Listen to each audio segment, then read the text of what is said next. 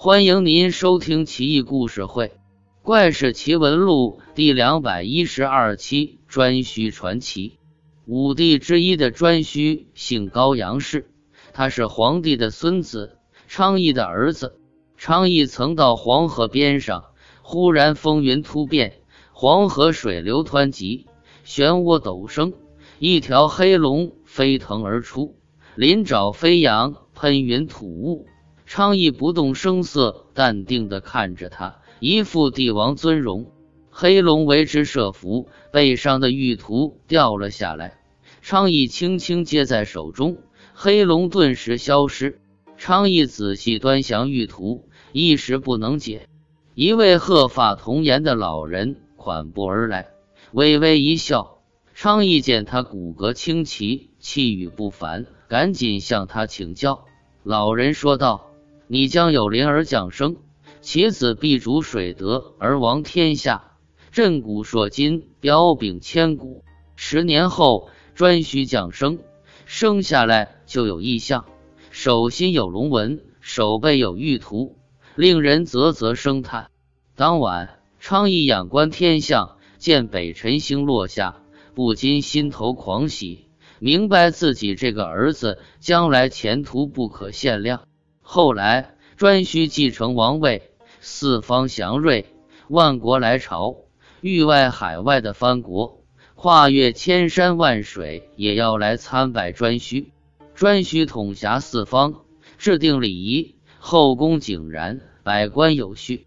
文官赐给钟庆，武官赐予兵器，终称为福金，庆名叫陈明，都是稀世珍宝，用羽毛轻轻一拂。就能声震百里。有一种石头可以漂浮在水面上，像浮萍一样轻盈。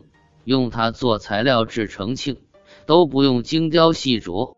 到了外藩云集朝贡的时候，钟磬齐鸣，洪钟大吕，其音清密，飞扬九天云霄之上，恰似鲸鱼渡海歌唱，又像大海扬波，雄浑壮阔。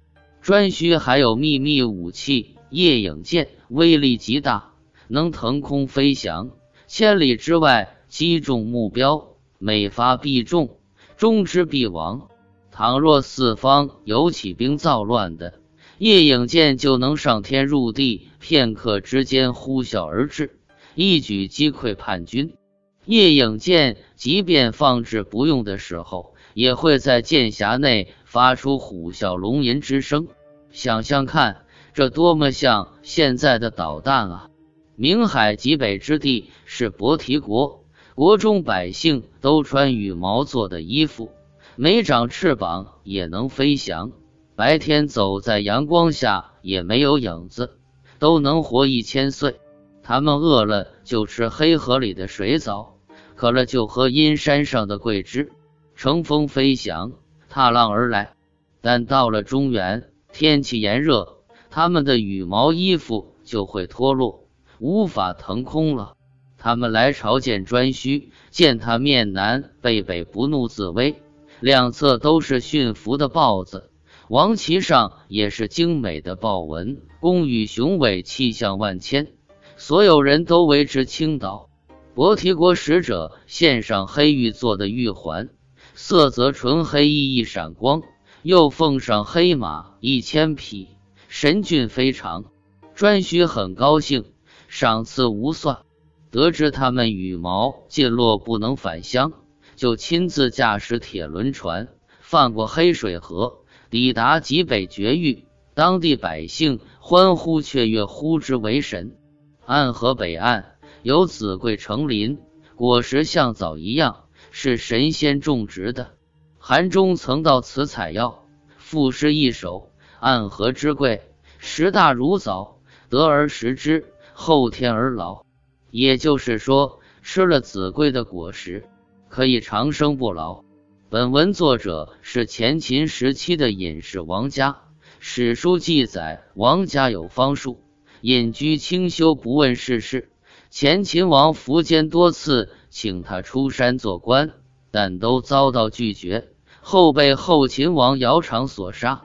他的十一计不但文采飞扬，而且想象力极其丰富，甚至都有点科幻色彩，令人咂舌。就像本片中的夜影剑，像极了当今的导弹。铁轮船更是超前的匪夷所思。须知王家可是生活在一千七百多年前啊！还有书中有轮波舟，可以潜于水下行进，就是现在的潜艇。灌月茶可以飞翔九天之外抵达月球，不正是宇宙飞船？看来它不仅是隐士，更像是时空穿梭者啊！可惜生活在。战乱年代，最后惨遭横祸，留下的著作也极少，就连十一记也残缺不全。幸亏被南朝梁萧启整理收集，否则这么一位古圣先贤就要被淹没在历史的尘埃里了，足可凉叹啊！